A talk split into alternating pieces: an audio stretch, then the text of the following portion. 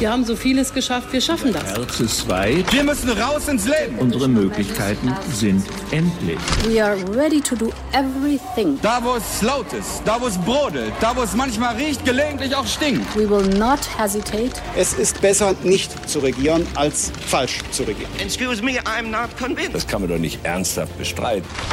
Hauptstadt das Briefing Spezial mit Michael Brücker und Gordon Ripinski. Live von der Pioneer One.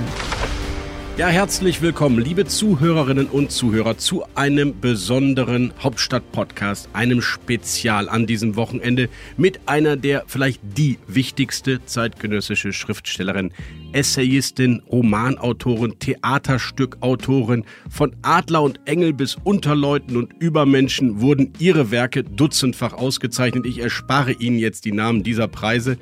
Aber eines, in ihren Büchern geht es immer wieder um den Kern einer Gesellschaft und darüber wollen wir heute auch mit ihr reden, das Miteinander und manchmal auch Gegeneinander von Menschen. Die Geschichten, die sie erzählt, mit einer unglaublichen Liebe zu den Figuren und der Lust zum Widerspruch in den Charakteren. Sie sind witzig, sie sind in einer zärtlichen Sprache und sie lassen ihre Bücher regelmäßig zu einer Art Page-Turner werden, wie die Amerikaner über Bücher sagen, die man einfach nicht aus der Hand legen will. Dazu ist sie offensichtlich auch noch eine gute Juristin, Richterin am Landesverfassungsgericht in Brandenburg. Dort haben wir sie jetzt auch erreicht. Einen schönen guten Tag, Juli C. Guten Tag. Liebe Frau C., lassen Sie uns über gesellschaftlichen Zusammenhalt sprechen. Ja, sehr gerne. Was hält uns eigentlich im Kern zusammen? Optimalerweise sind wir uns über die grundlegenden Fragen des Zusammenlebens einig und können uns darauf verlassen. Also was für eine Staatsform haben wir, was für ein Wirtschaftssystem, wie wollen wir miteinander umgehen. So ein paar Sittlichkeiten und Regeln des Alltäglichen, wie man sich benimmt, gehören auch noch dazu. Im Moment, vielleicht ist es aber auch nur eine Berliner Bubble-Sicht, habe ich das Gefühl, so richtig viel hält uns gar nicht zusammen. Oder ist das nur diese Binnensicht aus einem aufgeregten Berliner Politikbetrieb? Genau die Frage stelle ich mir auch oft, weil wenn man das medial verfolgt, also der Begriff Polarisierung oder Spaltung, der ist ja so inflationär geworden ja. in der Beschreibung unseres Landes. Also man kann ja kaum noch äh, einen Artikel lesen, ohne dass dieser Begriff auftaucht. Da könnte man wirklich meinen, wir sind so eine Art Druckkessel, der kurz vor der Explosion steht.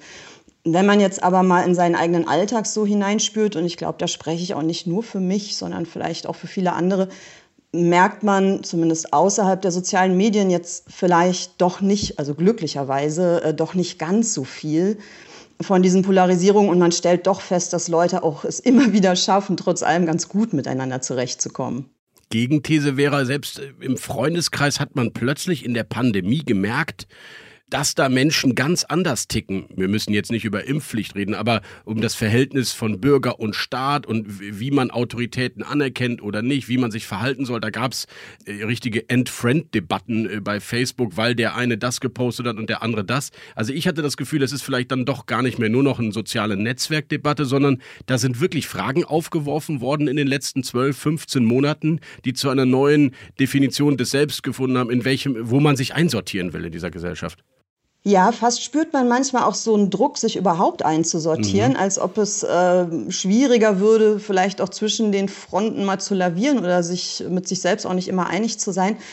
Ich würde aber trotzdem es vielleicht ein bisschen gemäßigter beschreiben, als es äh, zum Teil äh, zurzeit auch Mode ist, weil ich sage mal so politische Auseinandersetzungen auch bis hinein in Freundeskreise und Familien, das ist ja für sich genommen, also das ist nicht immer schön und erst recht nicht, wenn wenn Freundschaften sich auflösen und Familien sich zerstreiten. Aber schauen wir mal zurück, auch in unsere eigene bundesrepublikanische Geschichte. Also es gab immer wieder Phasen äh, von großen politischen Ereignissen oder Fragen, die dazu geführt haben, dass die Generationen untereinander, Eltern und Kinder oder eben auch Freundeskreise wirklich in starke Opposition zueinander gegangen sind. Und so sehr das auch schmerzt, natürlich privat, wenn einem sowas passiert, ich glaube schon, dass das auch wichtig ist, weil wir als Gesellschaft, also wir sind eine Demokratie, wir brauchen den Streit und natürlich findet er nicht nur in Talkshows statt und äh, leider zurzeit auch nicht so oft im Parlament, wie ich es mir wünsche. Äh, er findet eben auch an, an Kneipentischen oder Abendessenstischen statt und das ist wichtig, weil wir auf diese Weise ja auch wieder sozusagen die nächste Stufe optimalerweise unserer Absprachen erreichen, ja, weil die können ja nicht für immer gelten. Dinge verändern sich, man muss sich neu finden und nie hat eine Seite recht, sondern es geht immer darum, sich auseinanderzusetzen und sich dann vielleicht so mehr oder weniger eines Tages in der Mitte zu treffen. Ja, vielleicht haben Sie recht, unser Gedächtnis spielt uns einen Strich durch die Rechnung. Wir kommen beide aus dem Bonner Umfeld, überschaulich würde ich sagen, aber damals gab es natürlich auf den Schulhöfen auch die, Sie haben sich selber mal als eine bezeichnet, deswegen darf ich sagen, die linken Zecken und dann gab es die, dann gab es die Popper und, und es gab schon auch, ich würde mal sagen, gesellschaftlich, sozial, kulturell äh, kleinere äh, Risse selbst auf dem Schulhof und es gab natürlich die großen Debatten um Wiederbewaffnung äh, oder äh, Atomkraftwerke und so weiter. Also vielleicht ist es auch einfach nur, weil wir jetzt jetzt gerne uns in unsere eigene Polarisierung hineinreden, die gar nicht tiefer oder größer ist, als sie jemals war? Ich glaube tatsächlich, dass da vielleicht manchmal mehr so Befindlichkeiten eine Rolle spielen, als wirklich echtes Auseinanderdriften mhm. von Wertvorstellungen. Also wir können uns zurückerinnern an die Beispiele, die Sie genannt haben. Wir können auch an die Zeit der Wiedervereinigung denken, ja, was da äh, aufeinander geprallt ist an Ansichten, wie es weitergehen soll mit unserem Land. Und der Gegensatz zwischen links und rechts, also auch die, die extremistischen Ränder, da gab es Phasen nach der Wende, gerade auch hier im Osten, da ist das gewalttätig auf den Straßen eskaliert. Auch in einem Ausmaß, was damals zum Teil in den Medien gar keine oder sehr wenig Beachtung fand. Da hatte man manchmal eher das Gefühl, dass das vielleicht auch so ein bisschen übersehen wurde, was da los war führt vielleicht auch dazu, dass wir jetzt so im historischen äh, Fehlgedächtnis irgendwie glauben, es wäre hier immer alles so harmonisch und friedlich gewesen und wir hätten uns mhm. alle lieb gehabt und auf einmal kommt Corona und alle hassen sich. Also ich glaube, ganz so ist das nicht. So ein Wahrnehmungsfilter, der manchmal vielleicht auch ein bisschen dann überspitzt und überzeichnet ist, glaube ich, tatsächlich das Internet, mhm. weil Erstens lädt es vielleicht ein, dann auch in der relativen Anonymität manches doch schneller und stärker auszudrücken als außerhalb dieser Welt. Und außerdem ist es eben alles nachlesbar. Ja? Man kann es reproduzieren und sich wieder anschauen und dann türmt es sich aufeinander. Nichts verschwindet, all die Anfeindungen summieren sich und bleiben bestehen wenn man alles mitgeschnitten hätte, was in den letzten 30 Jahren sich die Leute so an den Kopf geworfen haben, mhm. an den Gartenzäunen und sonst wo am Familientisch, dann ergäbe das wahrscheinlich doch relativ analog gesehen, also parallel gesehen, eine ähnliche äh, Menge an, an auch Unverschämtheiten und, und Übertreibungen, wie wir es jetzt im Internet lesen können. Na, dann rüste ich auch mal rhetorisch ein wenig ab und wir reden mal nicht über Polarisierung oder Gräben, aber was ich doch schon interessant und auch wirklich auffällig finde, ist das, was Sie angesprochen haben mit dem Einsortieren. Warum ja. sind wir so anfällig gerade für diese Schubladen? Warum muss sich das eine oder das andere sein? Oder anders gefragt, warum gelingt mir der Perspektivwechsel kaum noch, den Sie ja zum Beispiel in Ihrem Roman Unterleuten ja fast zum Stilmittel erhoben haben? Warum schaffen wir das im eigenen, privaten, vielleicht auch Twitter, aber sonst auch im, im normalen Leben nicht mal einfach dieses berühmte alte berühmte Wort, ich versetze mich in den anderen hinein. Warum gelingt uns das so schwer? Das ist eine ganz äh, spannende Frage und auch eine, die sehr, sehr schwer zu beantworten ist. Also die nach dem Warum. Also ich glaube, die Analyse stimmt und wahrscheinlich sehen das viele so. Es ist fast so, als würde so eine Art Harmoniedruck oder Konformitätsdruck herrschen, der dann wiederum dafür sorgt, dass man abweichende Ansichten so schlecht erträgt. Aber die Frage ist ja, warum ist das so? Mhm. Ich denke manchmal, das sind natürlich jetzt äh, haltlose Thesen, nichts daran ist beweisbar, aber wir leben halt schon in einer Zeit, wo die Zuständigkeit des Einzelnen für sich selbst relativ groß geworden ist. Also es gibt wenig vorgefertigte Schubladen, in die man sozusagen qua Geburt oder qua Herkunft oder Religionskonfession äh, oder was auch immer eh schon einsortiert ist. Also man ist so ein bisschen vielleicht ein unbeschriebenes Blatt, also vergleichsweise zu früher und steht dann in der, in der Freiheit, aber auch in dem Zwang, sich selber stark zu definieren und äh, auch zu erfinden, sich selbst. Und so sehr das eben Freiheit gewährt, so sehr schafft es natürlich auch sehr große Unsicherheiten. Und vielleicht gibt es dann auch so eine gewisse Scheu vor der Ambivalenz, weil sie auch Zweifel mit sich bringt und Skepsis und eine innere Unruhe und eher so eine Art Sehnsucht danach, äh, doch wieder zu wissen, wer wohin gehört. Und wenn das eben keine vorgefertigten Kategorien sind, dann sind es vielleicht äh, Meinungslager, die sich eben bilden, je nachdem, was gerade los ist und die dann auch so sehr intensiv verteidigt werden. Es wird immer, also es wirkt immer alles sehr existenziell, ja, als ginge mhm. es immer gleich um, um alles und ums große Ganze und um Freundschaft oder nicht und darf man dies und darf man das und die, die Zwischentöne bleiben so ein bisschen auf der Strecke dabei. Ja, die Grautöne kommen nicht durch, das ist richtig. Ich finde das interessant, was Sie gerade gesagt haben. Gerade, Sie sagen also, weil wir eigentlich alles sein können, auch alles sein dürfen, von quer bis hetero, von grün bis schwarz, von unten wie oben, von links bis rechts. Gerade weil wir so aufwachsen dürfen, suchen wir Schubladen, um uns einsortieren zu können, weil der Mensch am Ende doch irgendwo zugehörig sein will? Also unbewusst, ne? nicht gezielt, sondern eher als so ein Reflex, der uns vielleicht gar nicht so klar ist. Und wenn er uns klarer wäre, wäre es vielleicht sogar auch einfacher, damit umzugehen. Also es ist eine These, zu der ich unter mhm. anderem auch deswegen komme, weil ich ja in, einer, in einem Landstrich lebe, hm, wo man, ich weiß nicht, ob das jetzt so gut trifft, aber ich würde mal sagen, äh, da ist das Rad der, der gesellschaftlichen Entwicklung noch so ein paar äh, Schritte weiter hinten. Ich meine das jetzt aber nicht so negativ im Sinne von abgehängt oder Fortschritt verpasst, sondern ich meine einfach, dass die Lebensuhren in der, in der Provinz, wo ich bin, halt anders ticken mhm. und dadurch auch bestimmte Zugehörigkeiten, also die schwinden auch enorm, auch auf dem mhm. Dorf, aber sie sind immer noch mehr da als in der Stadt. Und was ich halt beobachte, zumindest in meinem direkten Umfeld ähm, und Radius, ist, dass die Menschen hier eigentlich besser damit klarkommen, alle möglichen Verrücktheiten und Abweichlertum und so weiter in irgendeiner Form zu integrieren und einfach auch mal sein zu lassen, im Zweifel vielleicht drei Schritte wegzugehen, wenn es einem nicht passt. Aber Sie wollen jetzt sagen, dass in der Provinz, auf dem Land eventuell sogar eine größere Toleranz herrscht als in dem angeblich so urbanen, multikulturell weltoffenen städtischen Gebilde? Das klingt nach einem Paradoxon, aber vielleicht ist es gar nicht mehr so unplausibel, wenn man sich mal klar macht, dass in der Stadt so eine ganz hohe Volatilität auch in den Beziehungen herrscht. Also ich will sagen, wenn man jetzt in einer größeren Stadt wohnt, dann gewöhnt man sich, glaube ich, sehr an Ausweichbewegungen. Also wenn einem was nicht passt, sei es im Freundeskreis, sei es auf dem Job, sei es in der Wohnsituation, vielleicht auch in Beziehungen, ist die Möglichkeit und damit auch die Neigung zu sagen, naja, dann müssen wir das hier mal ändern, relativ groß, weil es eben auch geht. Ja? Also man kann vielleicht seinen Job wechseln, man kann sich neu erfinden, man kann umziehen, man kann den Partner wechseln oder Patchwork machen, alles Mögliche. Also man hat eben so ja, größere Flexibilität. Und das ist auf dem Land sehr, sehr stark weniger der Fall.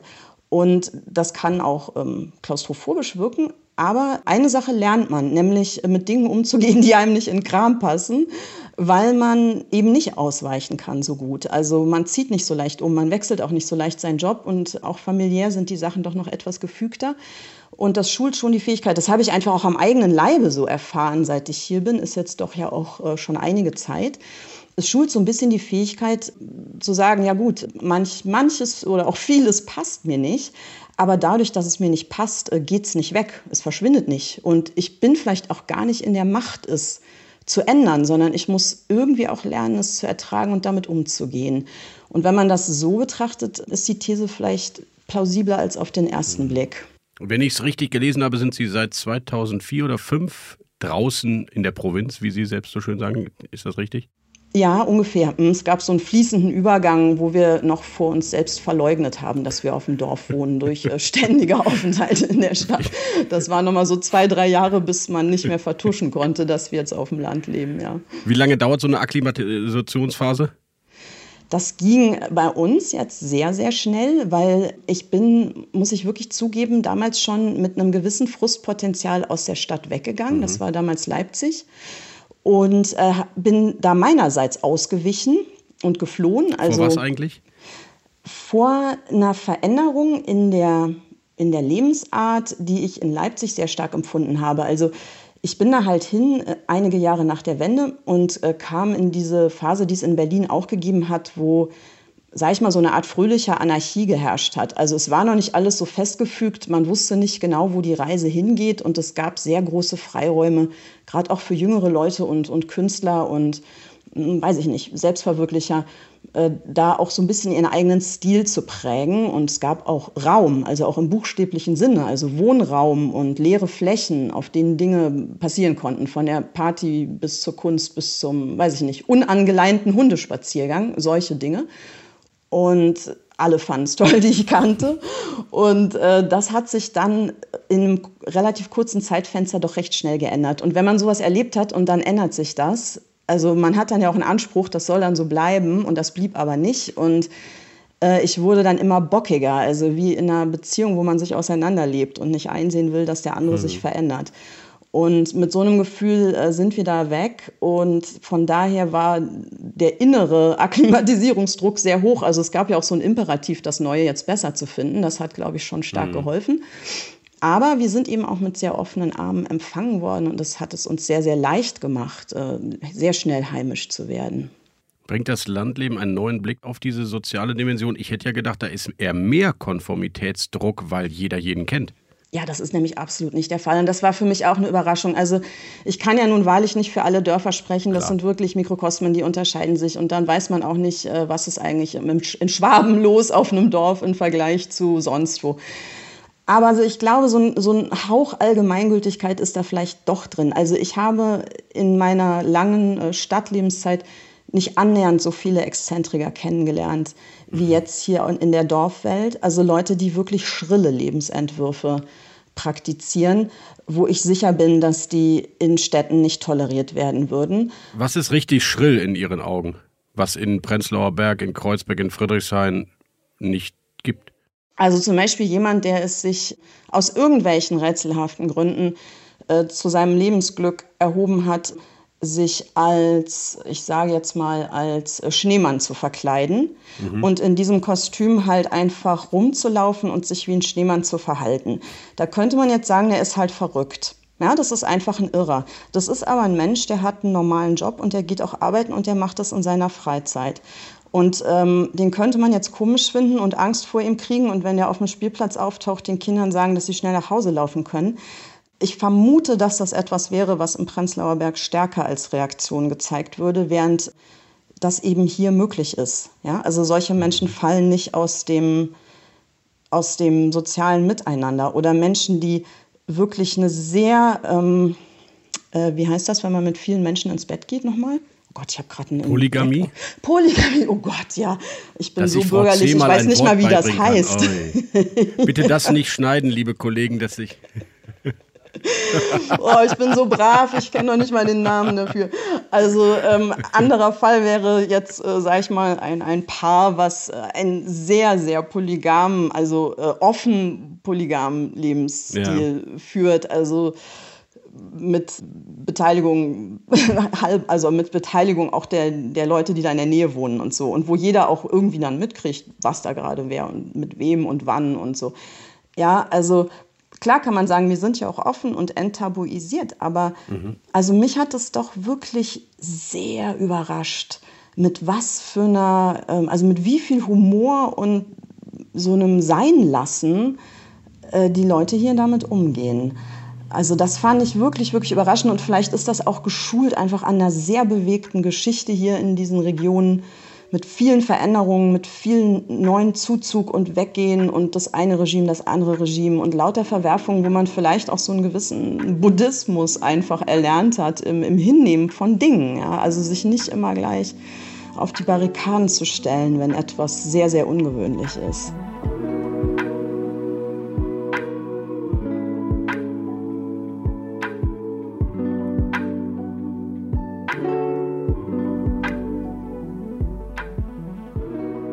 Könnte bei Ihnen jetzt das radikal Rheinische erkennen, dieses Leben und Leben lassen, aber ich entnehme Ihren Büchern, in Romanfiguren auch immer wieder dieses äh, in jedem das, das strikt Menschliche herauszuholen, selbst wenn es der Dorfnazi eben ist, den Sie eben nicht in eine Ecke stellen wollen. Also das Wort Cancel Culture oder Cancel Humans gibt es bei Ihnen gar nicht. Jeder ist irgendwie als Mensch erkennbar und integrierbar in eine Gemeinschaft bei Ihnen, richtig?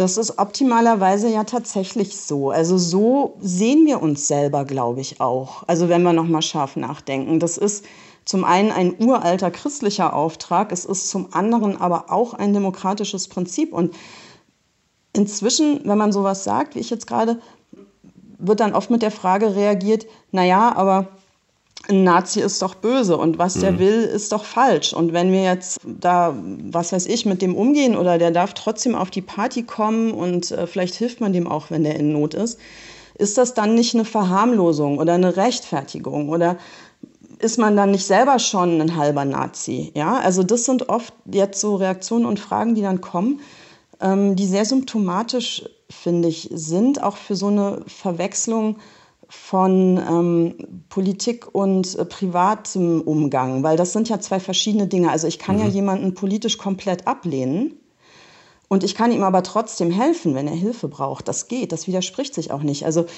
wenn man sich mal daran erinnert, also die fürchterlichste Form von Polarisierung ist ja wahrscheinlich der Krieg. Und äh, trotzdem gibt es immer wieder Geschichten von äh, verfeindeten Truppen, die sich, wenn jemand verletzt ist oder in schlimmer Not ist, dann trotzdem sozusagen auch wieder gegenseitig helfen, weil es unter all diesem Grauenvollen, was uns trennt, auch immer wieder dieses verbindende Element gibt, wenn es wirklich ans Existenzielle geht. Und das, ich glaube, wenn wir das mhm. aufgeben innerlich, dann werden wir sehr unglücklich. Also dann sind wir keine alle. aufgeklärte Gesellschaft mehr, würden Sie, keine zivilisierte mehr. Wir sind nicht nur nicht zivilisiert, sondern ich glaube, uns geht auch ein Halt verloren, mhm. den wir psychologisch auch brauchen. Weil also gerade wenn man jetzt nicht streng religiös ist und sowieso glaubt, dass äh, Gott das Ganze äh, schon regelt und am Ende kommt das Jenseits. Also wenn man da so ein bisschen transzendental obdachlos ist, braucht man ja irgendwas, worauf man sich trotzdem stützen kann. So ganz atomisiert hält man es schlecht aus. Und dieser Glaube daran, dass es etwas gibt, was Menschen an sich miteinander verbindet, der ist doch, glaube ich, ziemlich wichtig auch für das persönliche Seelenheil. Und wenn man das immer wieder torpediert und verrät, mhm. wird man, glaube ich, auch selber sehr unsicher innerlich und, und ein bisschen verzettelt.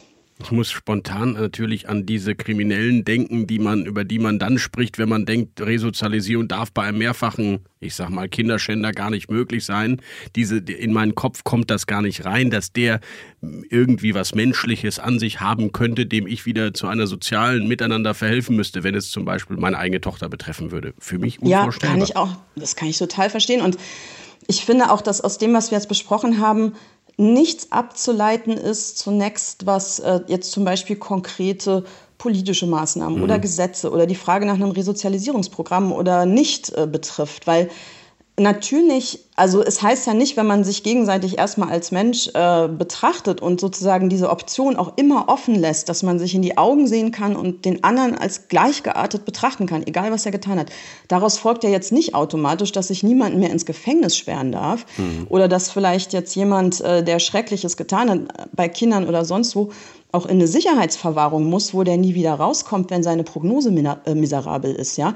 Also das soll kein Plädoyer dafür sein, dass jeder hier tun kann, was er will und es gibt keine Konsequenzen, überhaupt nicht.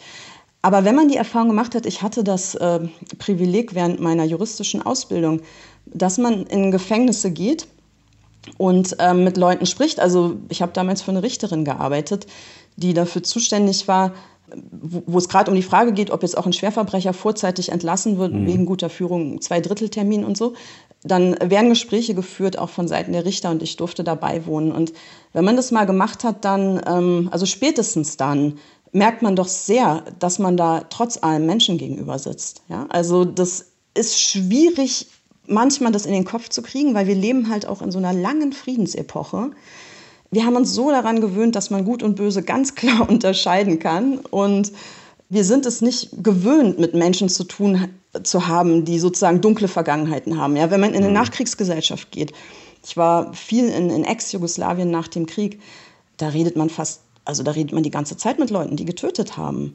Ja, das ist so. Und dann muss man sich innerlich fragen, ist der jetzt anders als ich? Kann ich jetzt tatsächlich sagen, ich bin aber jetzt besser, weil das ist bei mir nicht so? Oder also unterscheidet uns jetzt fundamental was? Oder müssen wir trotzdem sagen, das sind Facetten des Menschlichen und ich habe kein Recht, mich darüber zu erheben, erstmal, ja, was jetzt ja nicht bedeutet, was, was folgt daraus politisch, sondern es geht da um eine andere Ebene und ich glaube, die müssen wir uns bewahren.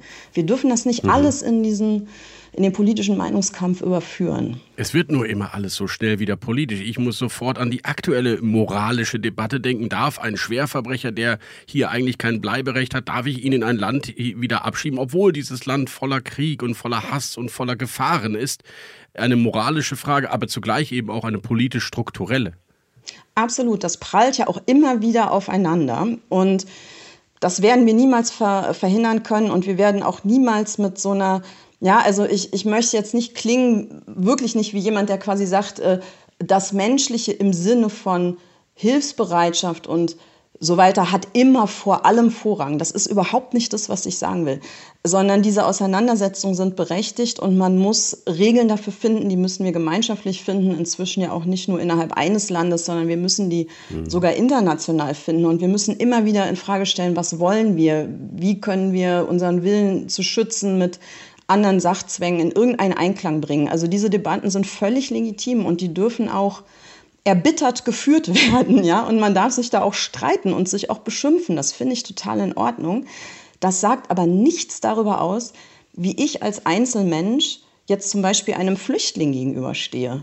Ja. ja? Also das, das ist, das, das kann man trennen. Und es ist auch gut, das zu trennen.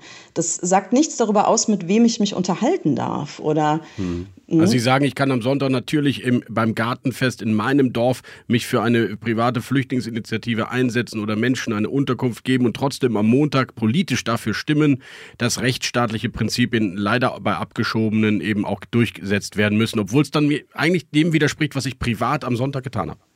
Ich finde eben nicht, dass sich das so unbedingt widerspricht, weil das Recht und das, worauf wir uns einigen, das gibt ja immer einen Rahmen vor. Und der ist an sich, äh, also der ist jetzt nicht starr, natürlich nicht, der ist auch äh, flexibel und so. Dafür gibt es Richter, die das dann anpassen und auslegen. Aber es ist ein Rahmen.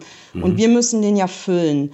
Und dieser Rahmen entlastet uns, so dass wir nicht jede Entscheidung jeden Tag immer neu treffen müssen, sondern das ist eine Entlastung für uns, damit wir wissen, es gibt grobe Linien, an denen wir uns orientieren und die gelten für alle. Das heißt aber ja nicht, dass ich nicht innerhalb dieses Rahmens das machen kann, was in dem jeweiligen Moment mir einfach mein Gewissen vielleicht auch diktiert. Und wir kennen ja Großdilemmata, ja, also die sind zum mhm. Teil auch literarisch verarbeitet, dass Menschen in Situationen kommen, wo sie das Gefühl haben, das, was mein Gewissen jetzt möchte, ist zwar ein Gesetzesverstoß, aber ich muss es tun, weil es ist das Richtige. Also daraus mhm. kann man große Geschichten machen. So große Geschichten erlebt nicht jeder von uns jeden Tag, aber ich glaube, im Kleinen erleben wir die wirklich sehr, sehr häufig. Also das beginnt ja schon bei der Frage, gehe ich noch Milchkaffee trinken mit einem alten Kumpel, der jetzt zum mhm. Beispiel Impfskeptiker geworden ist oder auch schon immer war, in einer Situation, wo ich persönlich vielleicht der Überzeugung bin, dass Impfen aber wirklich super wichtig ist. Also schon das ist ja in gewisser Weise so ein Dilemma im Kleinformat.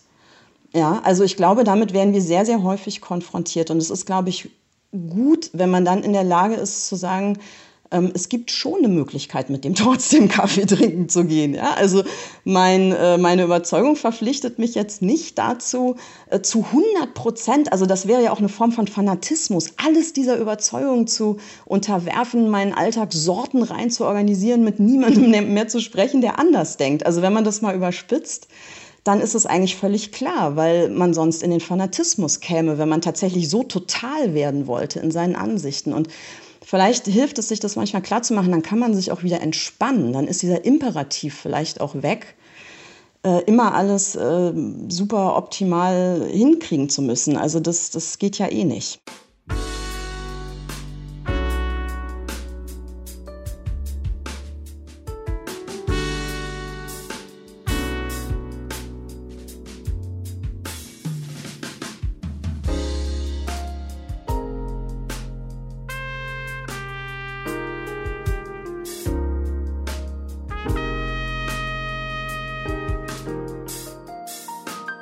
Neulich mit einer Journalistenmannschaft Fußball gespielt gegen den FC Bundestag und da gab es dann offenbar durch einen Scherz ähm, die, die Meldung, dass eventuell Till Schweiger bei uns als Gast mitspielen würde und prompt waren die Journalisten in heller Aufregung, oh, ihr könnt auf gar keinen Fall mit diesem Mann in einem Team spielen, der hat sich doch neulich mit Boris Reitschuster gezeigt. Also ob ich jetzt noch mit dem einen Kaffee trinken könnte oder sofort einen Shitstorm an der Backe hat, ist schon äh, eine relevante Frage. Aber das ist doch krass, dass es so ist, oder? Also das finden Sie so doch auch nicht gut. Aber sie finden es nicht wenige, gut. die gesagt haben, ihr könnt dann da nicht mitspielen.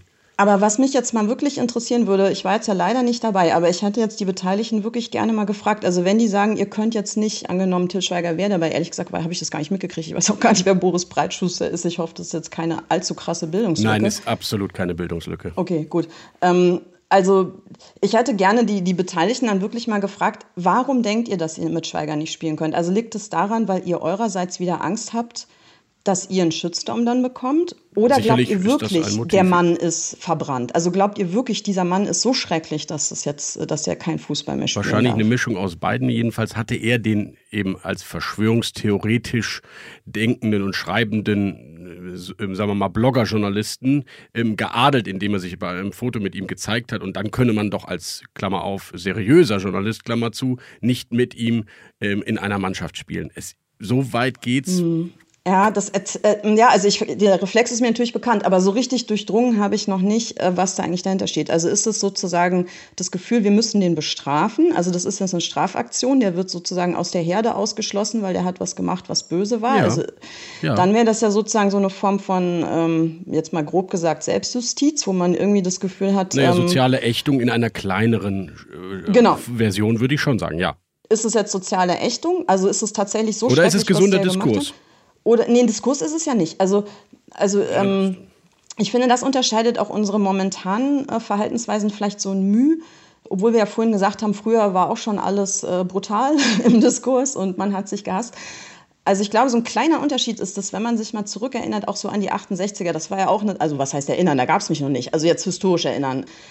Soweit es überliefert ist jetzt für mich, war das ja auch eine Zeit, wo extreme Fronten aufeinander geprallt sind.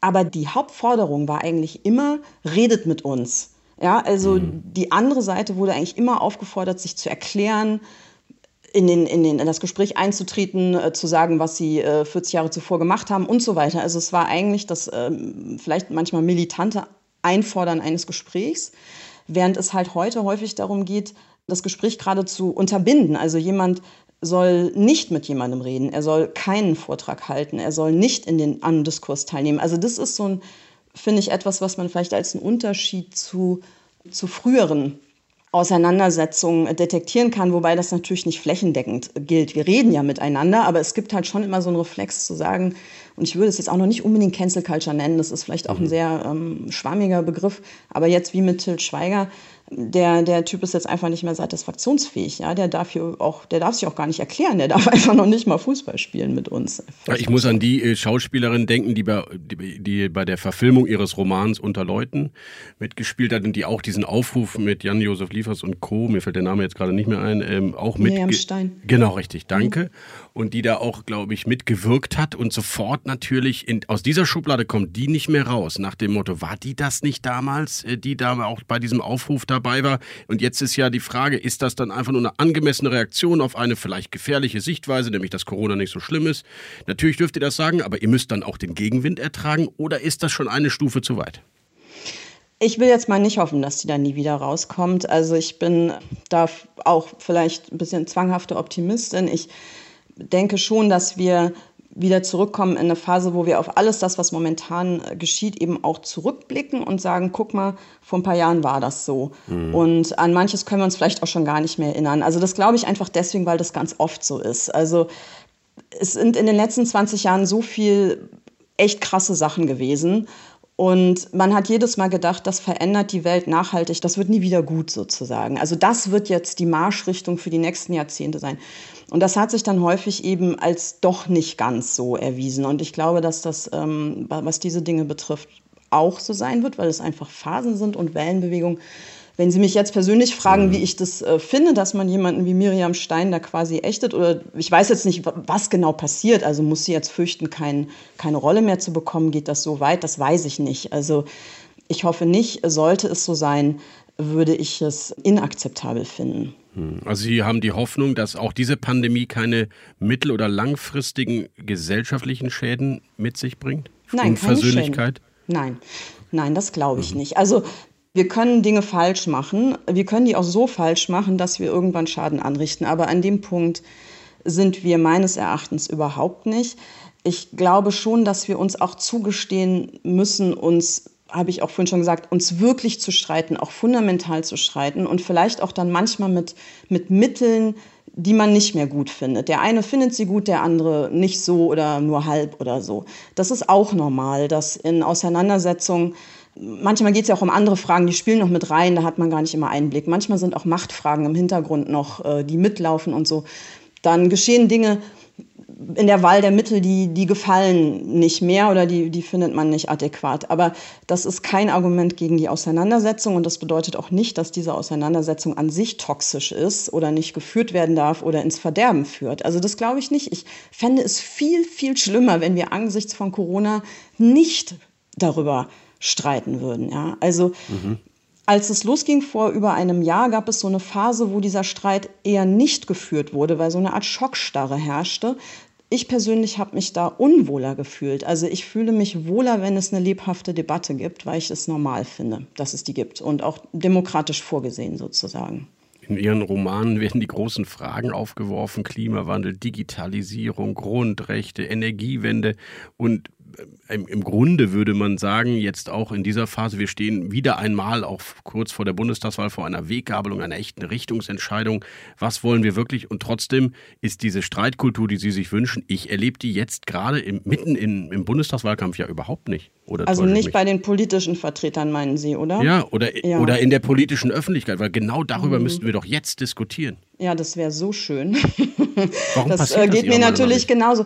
Wissen, also ich, ich weiß es nicht warum, aber ich ähm, kann mich einfach auch erinnern, dass ich alle vier Jahre zu Wahlkampfzeiten immer ein paar Wochen vor der Wahl da sitze und sage, warum reden die nicht über Sachfragen? Es mhm. gibt so viele wichtige Themen. Warum zum Teufel reden wir darüber, wer im falschen Moment gegrinst hat oder wer einen Fehler in einem Buch gemacht hat. Das mhm. kann doch wohl nicht wahr sein, dass wir angesichts der Aufgaben, die bestehen, uns mit sowas herumschlagen. Das vergrätzt doch auch das Volk. Also die Leute sind doch nicht blöd. Das kann doch nicht sein. Ja, woran liegt es? An uns ja. Medien, an, an den Leuten, die das konsumieren, an den politisch Verantwortlichen? Woran liegt na, schuld sind ja immer die Medien. Deswegen, diese Brücke klar. wollte ich Ihnen geben. Gehen Sie gerne drüber. das Schöne ist, wenn man das einmal gesagt hat, dann braucht man nicht genau. weiter sich den Kopf zerbrechen. Dann kann man einfach sagen, ja, also ich finde die Frage schwierig, weil das ich ja immer Angebot-Nachfrage ist. Ne? Ja. Die Medien machen das ja auch nicht, weil sie einen heiligen Auftrag haben, sondern im Zweifel machen sie es, weil sie hoffen, dass ihnen das die meisten Klicks oder die meisten Abos bringt. Also ist vielleicht der Bürger, der sich auch gerne mit solchem Hickhack unterhalten lässt, ja auch nicht unschuldig. Und vielleicht kommen uns manchmal die großen Fragen auch schon so erdrückend vor, dass wir uns lieber ablenken äh, mit genau. der Frage, wer hat gerade gegrinst am falschen Moment. Ja, das wäre meine ja. These, dass die großen, komplexen Fragen, nämlich wie gelingt uns Wohlstand von morgen, wenn wir irgendwie Klima schützen sollen, ähm, aus bestimmten Energien aussteigen sollen, ob, ja. aber die Leute nicht weiter belassen und wie gelingt, also eine unfassbar komplexe Frage, dann lass uns lieber über Lebensläufe reden. Ja, genau. Aber wissen Sie, das ist nicht nur die Komplexität. Ich glaube, wenn es so sein sollte, wenn Ihre These stimmt, stimmt und das ist wirklich auch eine, ein sich verstecken sozusagen, mhm. also ein ängstliches Wegducken. Dann glaube ich, liegt es nicht nur an der Komplexität, weil mit Komplexität kommen wir erstaunlich gut zurecht als Gattung. Ich glaube, es liegt auch daran, dass wir uns, und das geht schon länger, das ist nicht nur Corona, das ist auch nicht nur Klima, also das habe ich schon vor 20 Jahren irgendwie gespürt und gehasst, nämlich dieser Impetus, Probleme, die auftreten, Herausforderungen und Krisen im Modus der Apokalypse zu verhandeln. Mhm. Das ähm, führt einfach dazu, dass die Leute Angst bekommen, logischerweise. Und äh, jetzt kann man natürlich auch sagen, äh, Angst muss auch sein, weil das ist ja auch schrecklich. Das kann man schon sagen, nur das führt halt nirgendwo hin. Es ist im Zweifel eher so, glaube ich, dass man dann vor den Debatten zurückscheut. Wenn man es schaffen würde, die Themen so zu präsentieren, dass dahinter vielleicht auch mal eine positive Vision steht. Also nicht mhm. nur das Abwenden einer Katastrophe, sondern so wie es zum Teil ja manchem US-amerikanischen Politiker besser gelingt, mhm. ja, ohne deren System jetzt äh, immer als leuchtendes Beispiel zu sehen. Aber manchmal erlebe ich dort, dass man sagt, ja klar, Klimawandel, das ist so und das ist auch schrecklich und es gibt Grund, Angst zu haben. Aber wir begreifen es als was Positives und wir machen daraus eine neue und bessere Welt. Ja. Also wenn man es schaffen würde, es so zu wenden, glaube ich, wäre vielleicht die Bereitschaft mitzudiskutieren, trotz Komplexität, auch höher als wenn immer so eine Wolke der Hoffnungslosigkeit und der Vergeblichkeit schon über allem schwebt. Dann gibt es ja auch so ein, ja, puh, ist doch eh nicht mehr aufzuhalten, so hoffentlich stimmt das alles nicht, äh, ich gehe jetzt mal duschen oder so. Change we can believe in. Das klingt ein wenig nach Obama. Ja, den suche ich hier bei den Kanzlerkandidaten, aber auch nur ansatzweise vergeblich. Ja, aber das ist, das ist aber schlimm, ne, dass es den nicht gibt. Also dann würden wir wieder sagen, ja, aber das sind doch nur Sprüche. Aber das sind nicht nur Sprüche, sondern dahinter steht eine Weltsicht und eine Sicht auf Zukunft. Und ich ja, oder ein Zutrauen in die eigene Wählerschaft, bloß nicht mit solchen positiven, aber vielleicht eben auch schwammigen Visionen kommt. Change, we can believe in hope. Das ist ja auch keine inhaltliche Programmatik gewesen. Richtig, aber don't, aber, aber wie war das? Uh, I decided to panic ist auch keine inhaltliche Programmatik. Also das ist sozusagen die gleiche Art, äh, eine Emotion auszudrücken. Jedes für sich berechtigt, aber man kann halt schon auch fragen, was ist sozusagen politisch konstruktiver. Und also ich finde, I have a dream ist eigentlich so ein Satz, den man sich mhm. immer wieder mal vorsagen kann, weil der ja auch gesprochen wurde angesichts eines verheerenden Zustands, eines, eines katastrophalen Zustands und der aber trotzdem es so äh, gewendet hat, um zu sagen, eine bessere Zukunft ist möglich. Und ich glaube, wir brauchen das nicht nur sozusagen als so ein politisch-strategisches Instrument, sondern wir brauchen das anthropologisch. Also wir Menschen müssen nach vorne, ich meine, wir gucken nach vorne und wir wissen alle, wir sterben, ja? Also die menschliche Dramaturgie, die ist ja sowieso grottig. Also je älter man wird, desto denken wir, desto mieser wird alles. Und wenn wir das jetzt noch anwenden auf die Weltgeschichte, also immer dieser Glaube, dass alles auf alle Fälle schlechter wird, ja, und es gibt auch keine Rettung und keine Erlösung, weil diese transzendentale Idee haben wir uns auch abgewöhnt. Wie soll man denn dann aus dem Quark kommen? Mhm. Also ich glaube, wir brauchen das tatsächlich auch, äh, um überhaupt aktiv werden zu können. Und äh, deswegen ist es kein oberflächlicher, blöder Mist, solche Sätze zu formulieren, sondern ich glaube, das ist wichtig und wohltuend und es folgt auch mehr daraus. Zumal ja Martin Luther King damals äh, Have a Dream ja dann durchbuchstabiert hat und konkretisiert hat. Insofern war es ja gar nicht nur eine Vision, dahinter folgte ja noch was. Genau. Aber gut, ähm, Frau C., in Ihren Büchern äh, geht es oft um Menschen und wir sprechen die ganze Zeit darüber, die voller Widersprüche sind äh, oder auch sich widersprüchlich verhalten. Vielleicht genau das, was wir jetzt gerade auch thematisiert haben. Also sonntags für die Ökoenergie plädieren und äh, flammende Reden halten und montags den Protest gegen den Windpark in der eigenen Nachbarschaft organisieren. Diese, dieser Typ NIMBY, not in my backyard. Ist das einfach zutiefst menschlich oder gibt es Möglichkeiten, diesen für unsere Zukunft dieses Landes ja so wichtigen Widerspruch auszutarieren, äh, abzumildern? Politisch einzuhegen? Also das, was Sie jetzt gesagt haben, das ist in Wahrheit kein Oder, sondern das ist ein Und. Also das ist zutiefst menschlich und deswegen brauchen wir Politik. Also so würde ich das sehen. Man mhm. darf diese Widersprüchlichkeit den Menschen nicht aberkennen. Man darf nicht sagen, ihr müsst äh, innerlich sortenreine Überzeugte werden, sonst wird das hier alles nichts. Sondern man muss eigentlich sagen, ihr dürft widersprüchlich und chaotisch und mhm. bekloppt sein. Und hoffentlich äh, seid ihr auch nicht nur das, sondern ihr habt auch noch ein paar positive Eigenschaften.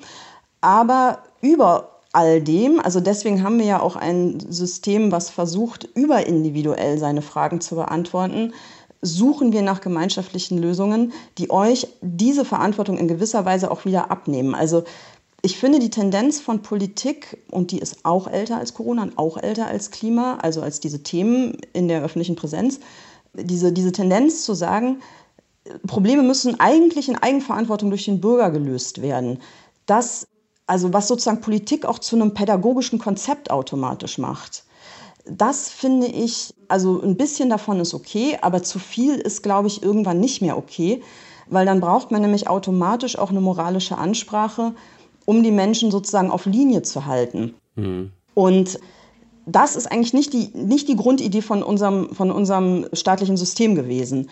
Also wir haben nicht gesagt, der Staat hat eigentlich keine Macht und Politik kann nichts und deswegen brauchen wir sozusagen 83 Millionen gut gepolte Menschen, die alle in die gleiche Richtung laufen, sondern wir haben eigentlich gesagt, weil ihr so vielfältig und widersprüchlich und manchmal auch bekloppt seid, schaffen wir ein System, was sozusagen durch Repräsentanz klüger wird und diese Entscheidung dann trifft. Der Staat deswegen, als Korrektiv für den chaotischen Menschen ja, irgendwie. Ja, irgendwie schon, genau. Und eben als jemand, der einen Rahmen vorgibt, innerhalb dessen man dann auch wieder widersprüchlich sein darf.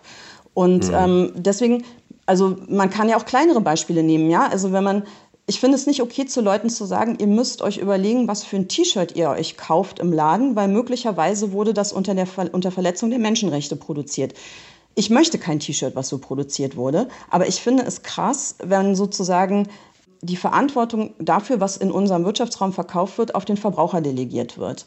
Das ist so ein, das ist jetzt nur so ein kleines Beispiel, um zu zeigen, was ich meine. Ja? Also ich finde, die Entscheidung, was bei uns äh, verkauft wird und unter welchen Bedingungen das produziert wurde, ist eine politische und keine individuelle. Und äh, so sollte es auch sein, nicht bis ins letzte Detail, Klar, Eigenverantwortung ist auch wichtig, aber bei großen Richtungsentscheidungen eben schon, weil das die Menschen auch wiederum entlastet. Ich denke nur gerade laut darüber nach, wo man dann die Grenze zieht zwischen dieser Verantwortung des Individuums und der staatlichen Lenkungswirkung. Wenn Sie den, den T-Shirt-Konsum im Einzelhandel, wenn Sie damit anfangen, wo hört es dann auf und wo greift er ein und wo wieder nicht? Aus dieser Debatte kämen wir ja nie wieder raus. Nein, kommen wir nicht raus, sollen wir auch gar nicht, weil diese Debatte begleitet unser System. Das ist erwünscht und auch gewollt und man muss es auch nicht immer gleich sozusagen auf so ein hm, Links-Rechts-Schema oder sozusagen der eine verlangt staatliche Regulierung, das ist vielleicht dann so ein sozialdemokratischer oder linkssozialistischer mhm. Ansatz, und der andere verlangt Liberalität, das ist dann ja der Liberalismus oder der freiheitliche Ansatz. Also das, äh, wenn man das so einsortiert, glaube ich, verzerrt es so ein bisschen die Perspektive, weil der Unterschied ja auch darin besteht, was wird reguliert. Ja? Also wenn ich jetzt zum Beispiel dem Einzelnen bestimmte Verhaltensweisen verbiete, ist es unter Umständen härter für den, als wenn er nur noch T-Shirts kaufen kann, die nicht aus menschenrechtswidrigen Bedingungen kommen. Wissen Sie, was ich hm, meine? Ja, klar. Also das ja. ist ein Unterschied. Also das ist nicht hm. dieselbe Form von, äh, von Regulierung. Und genau das muss natürlich gewichtet werden. Und keiner von uns, ähm, also niemand von uns allen kann so eine Grenze ziehen. Solche Grenzen müssen wir nicht ziehen, sondern das sind auch wiederum Ambivalenzen, die, die wir immer wieder neu besprechen müssen, politisch.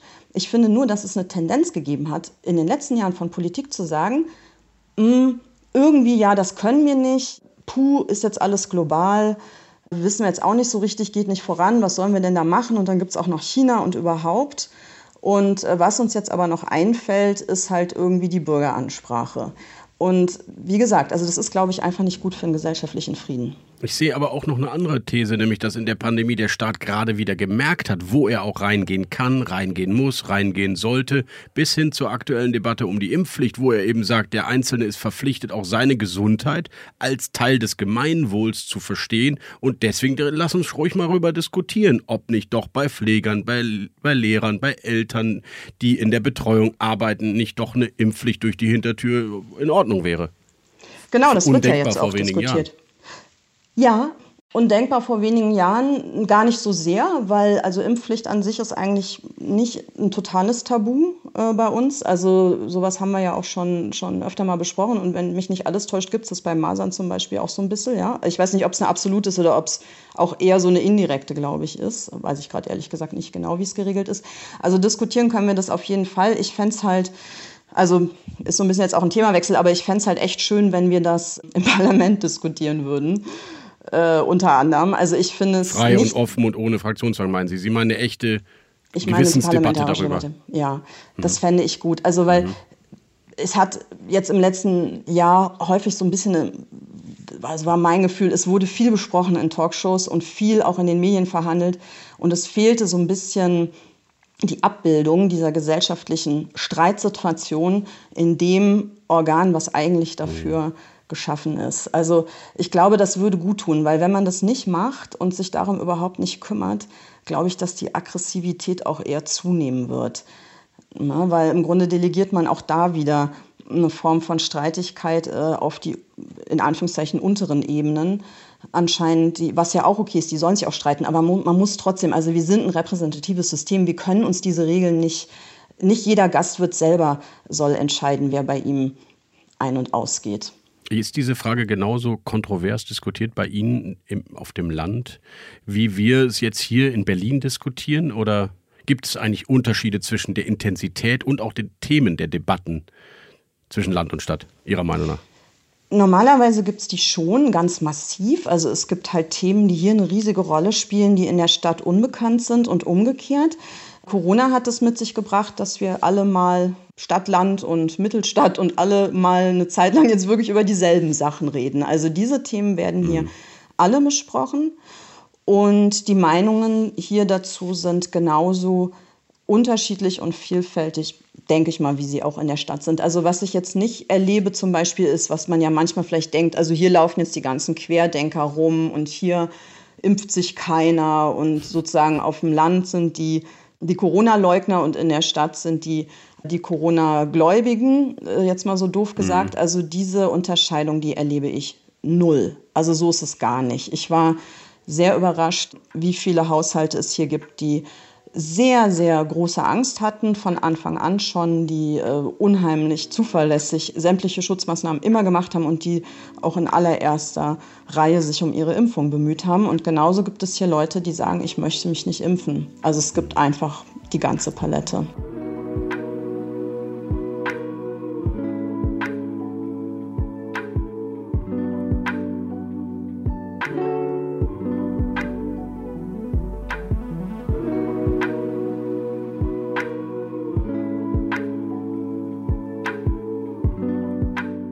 Nicht in diese Falle reinzutappen, Klischees von Städtern gegenüber dem Land, frage ich lieber mal so rum, wo, wo sind denn Ihrer Meinung nach die zentralen Unterschiede? Sie haben im Vorfeld, als wir miteinander gesprochen haben, diesen aus meiner Sicht sehr spannenden Gedanken gehabt, die neue soziale Frage in diesem Land könnte eigentlich die zwischen den Bedürfnissen und den Mentalitäten der Städter und dem äh, der Menschen auf dem Land sein. Wie meinten Sie das?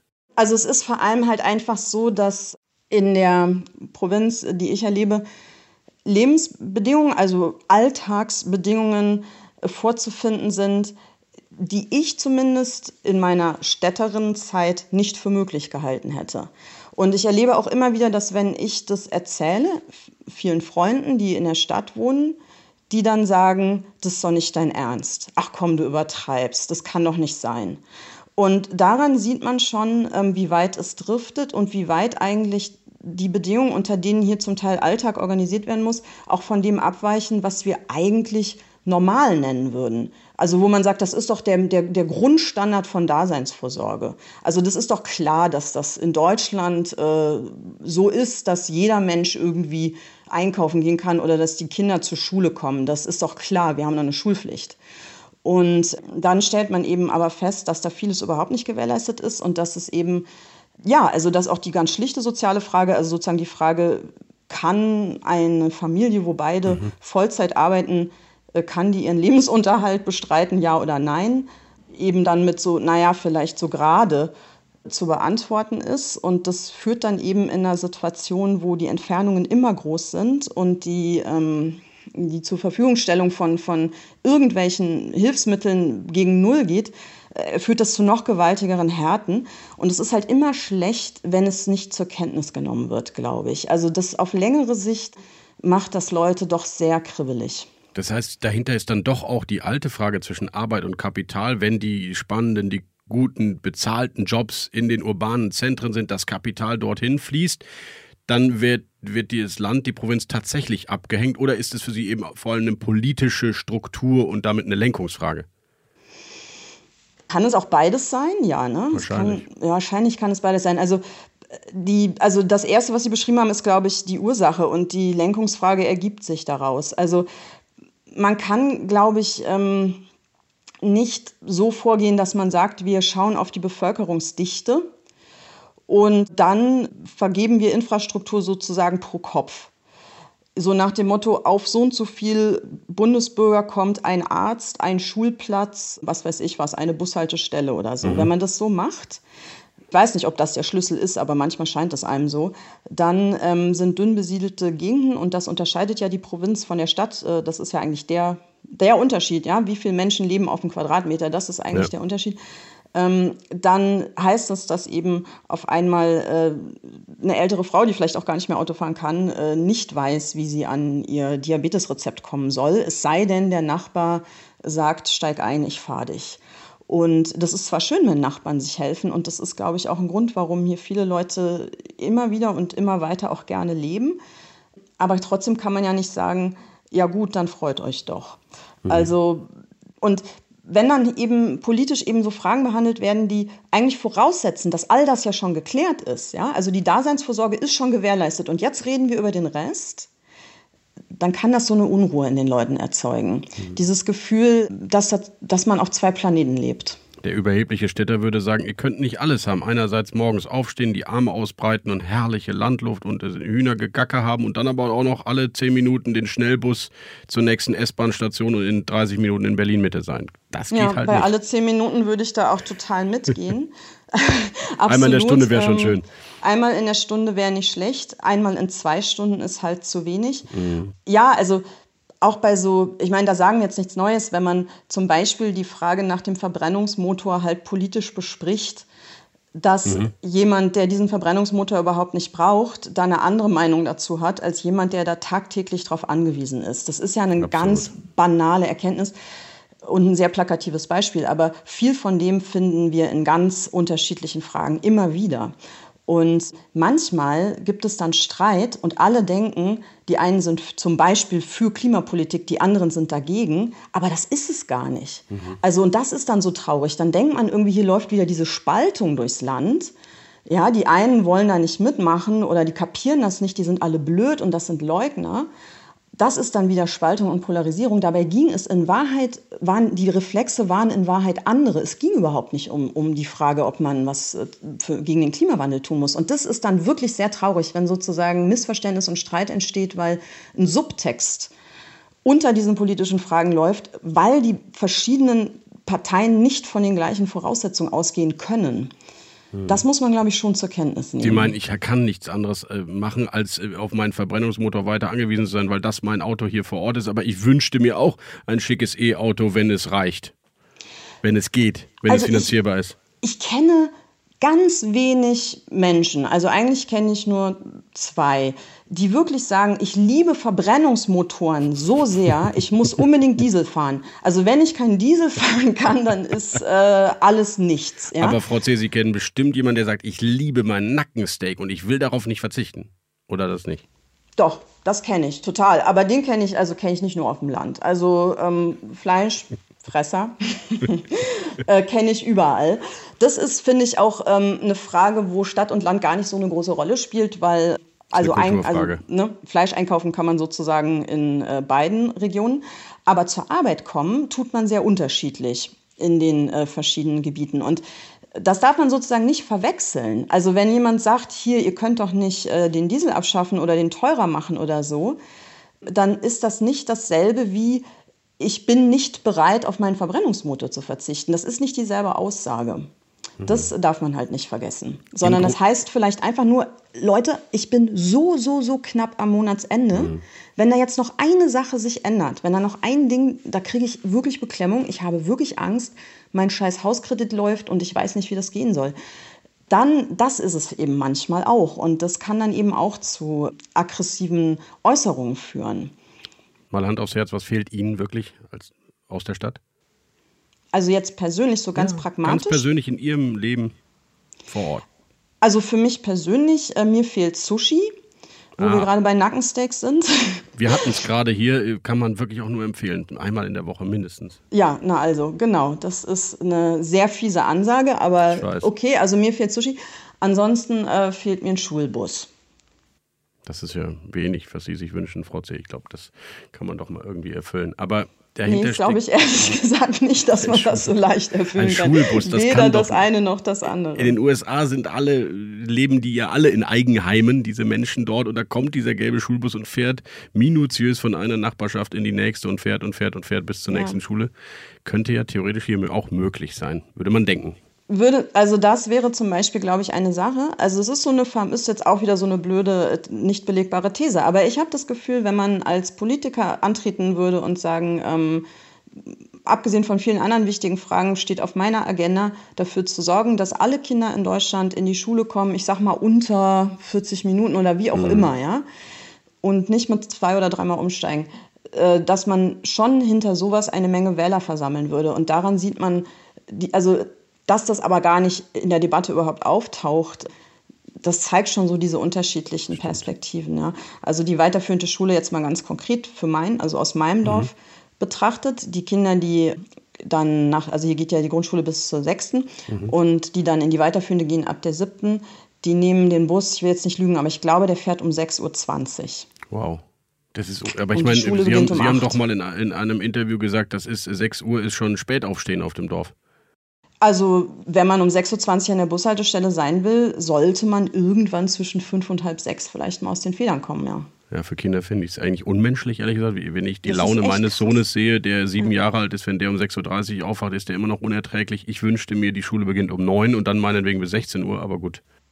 Das ist auch noch eine Frage, ne? Also wie lange das ohnehin schon geht. Aber wenn man dann auch noch vor und nach der Schule jeweils äh, anderthalb Stunden ja. mit An- und Abreise beschäftigt ist, bleibt vom Tag halt nicht mehr so viel übrig. Und dann sagt man den Kindern wieder, aber ihr sollt auch noch lesen und äh, Klavierstunden nehmen und, und Chinesisch lernen und Chinesisch lernen und Bildungschancen nutzen.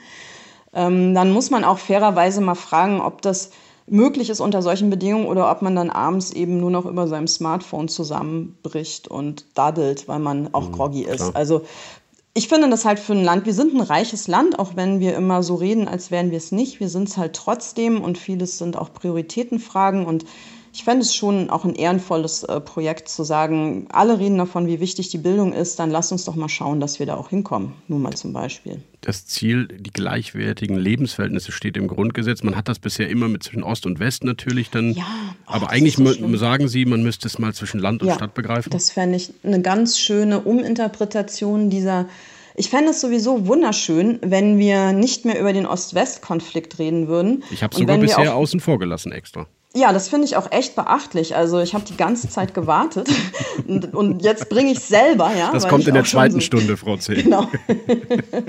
Aber es ist wirklich ja auch, wenn wir was politisch erklären wollen, bis hin zur AfD-Erfolgen und so weiter, dann ist immer der Reflex zu sagen, ja, das ist irgendwie ein Ostdeutsch und Westdeutsch und so muss man das alles dann betrachten. Und ähm, es gibt doch diese, da läuft doch wirklich auch wieder ein Bruch und eine Polarisierung durch Deutschland und die trennt halt Ost und West. Ähm, das, äh, glaube ich, steht uns äh, doch auch echt häufig. Das ist, glaube ich, auch eine Erkenntnisbarriere, wenn man das immer weiter so sieht. Frau C., worum geht Ihr neues Buch, das Sie bestimmt schon längst angefangen haben zu schreiben? Woher wissen Sie, dass ich schon angefangen habe? Das war jetzt ein Bluff. Vielleicht mache ich ja bluffen Bluff, manchmal ne? gerne, um dann die Wahrheit zu erfahren. ja, also ich mache jetzt erstmal fünf Jahre Urlaub. Echt? Schreiburlaub? Das war ein Bluff. Ah, das war jetzt ein Zurückbluff. Das können Sie doch das gar nicht. Das war ein Gegenbluff, das, das kennen Gegenbluff. Sie gar nicht. Ne? Aber Sie können das doch gar nicht, Frau C. Das, wenn Sie sagen, das Schreiben ist, ist Ihr Hobby, dann können Sie ja nicht auf Ihr Hobby verzichten. Absolut. Also ich schreibe halt immer an so viele Sachen gleichzeitig, dass ich jetzt nicht sagen kann, was mein neues Buch ist, weil es ähm, wieder drei oder vier angefangene Geschichten gibt, von denen ich nicht weiß, welche am Ende im Survival of the Fittest dann überlebt. Ähm, selbst wenn ich es wüsste, würde ich Ihnen auch nicht erzählen, worum es geht, weil das ist so ein, ja, das, das ist so ein Glaubenssatz, darüber nicht zu reden. Und wer der Survival of the Fittest gibt da, der, der, Ehemann darf der zum Beispiel dann ein Ranking erstellen oder machen Sie das mit sich selbst aus?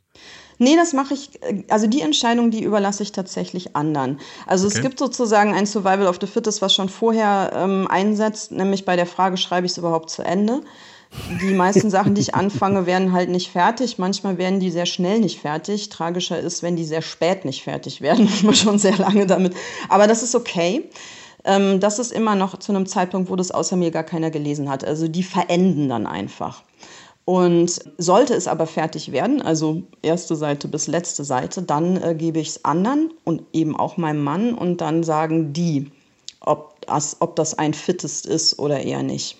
Sie schreiben jedenfalls auch nach so vielen Jahren und erfolgreichen Jahren immer noch einfach für Ihr Leben gerne, richtig? Sagen wir zwanghaft, das trifft es am besten. Gerne mal so, mal so. Also über Menschen zum Beispiel habe ich wahnsinnig gern geschrieben, aber ich schreibe auch oft Texte, die ich wirklich gar nicht gern schreibe, sondern die ich, äh, die, wo ich das, den Schreibprozess einfach hasse. Aber offensichtlich muss es halt trotzdem sein. Eine Stunde am Tag oder zwei oder eine halbe? Ungefähr in dem Rahmen. Also auch nicht jeden Tag, aber zwischen einer halben Stunde und wenn es mal wirklich viel ist, äh, zwei bis drei. Das klingt jetzt halt auch so, als wäre es irgendwie unernst, aber ich muss wirklich sagen, viel mehr ähm, schafft man, glaube ich, auch nicht. Also diese ganzen Autoren von früher, die immer behauptet haben, dass sie von 9 bis 17 Uhr in ihrem Kabinett sitzen und acht Stunden an ihrem Roman arbeiten, also das habe ich ehrlich gesagt nie geglaubt. Die haben da wahrscheinlich auch ähm, so Dokus gelöst, in Wahrheit. Man muss das unseren Zuhörerinnen und Zuhörern ja sagen. Juli C. ist gerade in ihrer, ja, darf ich sagen, Schreibstube in, in, in der Spitze ihres Hauses in Brandenburg, unterm Dach. Genau, also hinter mir steht mein Bett und vor mir steht der Schreibtisch und ich kann mich dann immer entscheiden. Was sehen Sie, wenn Sie aus dem Fenster gucken? Ich sehe hier gerade äh, sehr viele Tauben durch die Gegend fliegen und ansonsten das Dach des Nachbarhauses und angrenzend die inzwischen abgeernteten oder größtenteils abgeernteten Felder. Und, und ich sehe den Hintern eines meiner Pferde auch. Ach, wie schön. Wie viele haben Sie? Vier. Sie haben, ähm, Sie haben äh, wie, äh, wie vier Pferde und Sie, äh, Sie reiten Dressur, ist das richtig? Ja, das stimmt, wobei ich das seit einiger Zeit nicht mehr auf Turnier mache, sondern auch das äh, im reinen Hobbybereich versinkt. Liebe Frau C., ich habe es ja zum Schluss versucht mit dem neuen Buch und bin gescheitert. Deswegen würde ich es jetzt einfach dabei belassen. Wir haben den Osten und die AfD nicht thematisiert. Darauf bin ich einigermaßen stolz. Wir haben Ja, über Menschen super. geredet.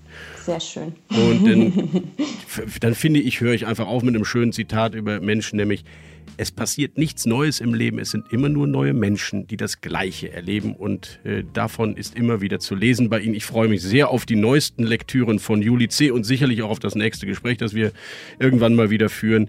Einen schönen Tag nach Brandenburg wünsche ich. Vielen Dank für das Gespräch, liebe Frau C. und bis zum nächsten Mal. Ja, bis zum nächsten Mal.